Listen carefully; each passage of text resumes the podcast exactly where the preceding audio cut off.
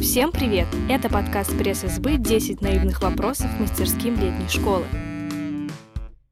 Привет всем! Меня зовут Елена Трухан. Я корреспондент пресс-избы. Сегодня на 10 наивных вопросов отвечает заместитель директора мастерской научной коммуникации, которая на Большой Земле известна как ведущий специалист пресс-службы Российского научного фонда Юлия Шуляк. Ну что, поехали? Кому и с кем вы помогаете коммуницировать? Мы помогаем коммуницировать ученым, с пиарщиками и журналистами. Кому быть коммуникатором? Ученому, журналисту или, может быть, пиарщику? А, прежде всего, коммуникатор — это все-таки специалист, который а, специализируется на коммуникациях. Это и пиарщик, и журналист. Но иногда в научном институте или в ВУЗе нет пиарщика, и здесь, на мастерской, мы помогаем ученым самому представлять себя и коммуницировать непосредственно с журналистами. Где можно научиться научным коммуникациям? А, во-первых, у нас на летней школе, но это всего неделя. Самая лучшая программа сейчас по научным коммуникациям в России находится в университете ИТМО. Но в любом случае есть и офлайн, и онлайн курсы. Если вас заинтересует, вы можете всегда подойти к нам, позвонить и узнать, где же можно поучиться, и мы вам поможем.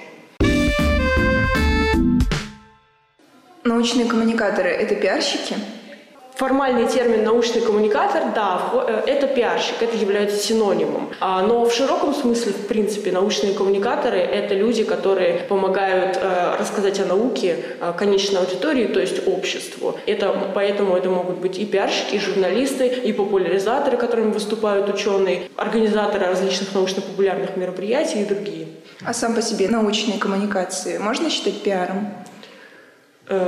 На самом деле, да, можно сказать, что это торжественные понятия, а, но э, смотря как рассматривать, если в узком смысле, да, это действительно чаще всего корпоративный пиар, все вузы, университеты, научные институты а, говорят о том, что они рассказывают о науке, то есть пиарят ее. Что делать, если ничего не понимаешь в научной статье, а нужно сделать пресс-релиз? А, на самом деле все не так э, сложно. Главное не выступать самому экспертом, не попытаться переводить все только через Google переводчик и догадаться, что же в статье. А лучше обратиться к профессионалу, то есть э, к первому автору научной статьи или другим авторам, которые могут доступно рассказать о том, что находится в статье. А в чем разница между популяризатором науки и научным коммуникатором?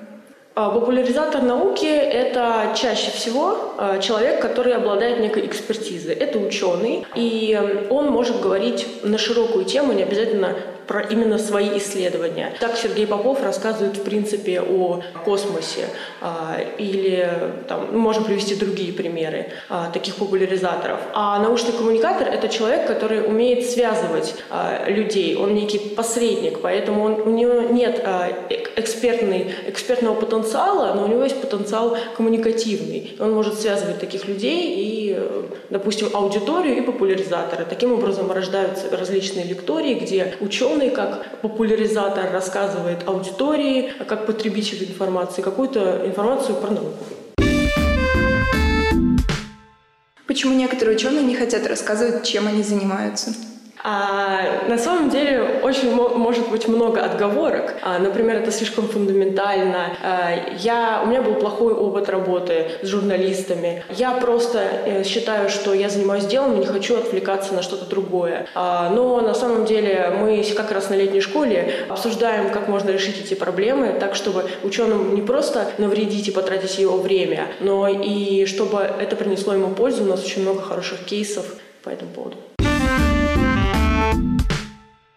Как договориться с вредным ученым? На самом деле, вот как раз вчера мы только это обсуждали, а, есть очень много способов.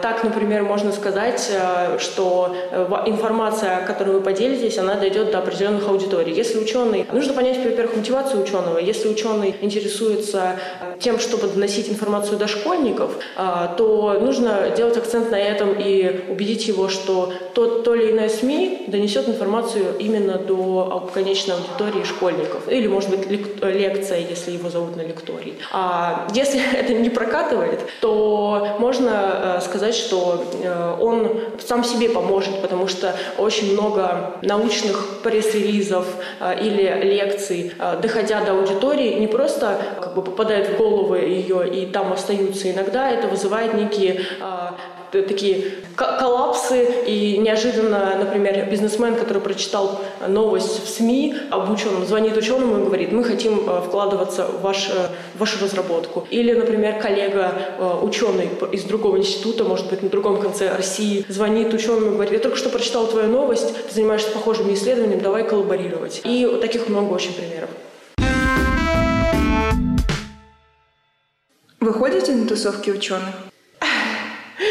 Забавный вопрос. Мы организовываем в том числе сами и для них, и для нас тусовки, для того, чтобы пообщаться, обменяться всякими инсайдерскими штучками. И, пожалуй, что скорее да, чем нет. Хочется, чтобы таких тусовок было побольше. Можете ли коммуникатор высказывать свое мнение по научным вопросам? Если это пресс-секретарь какого-то, какой-то организации, который, директор, который уполномочил пресс-секретаря, пиарщика высказываться, и у пиарщика есть такая компетенция, допустим, он много лет работает в этой организации, то да, но пиарщик должен понимать, что э, он не эксперт, а экспертом являются его ученые и сотрудники его организации. На этом все. Вы слушали подкаст «10 наивных вопросов». Мы благодарим нашего гостя Юлию Шуляк, заместителя директора мастерской научной коммуникации. В следующем выпуске вы узнаете, какие машины можно обучить, научатся ли они думать сами и стоит ли нам ждать прихода терминатора. thank you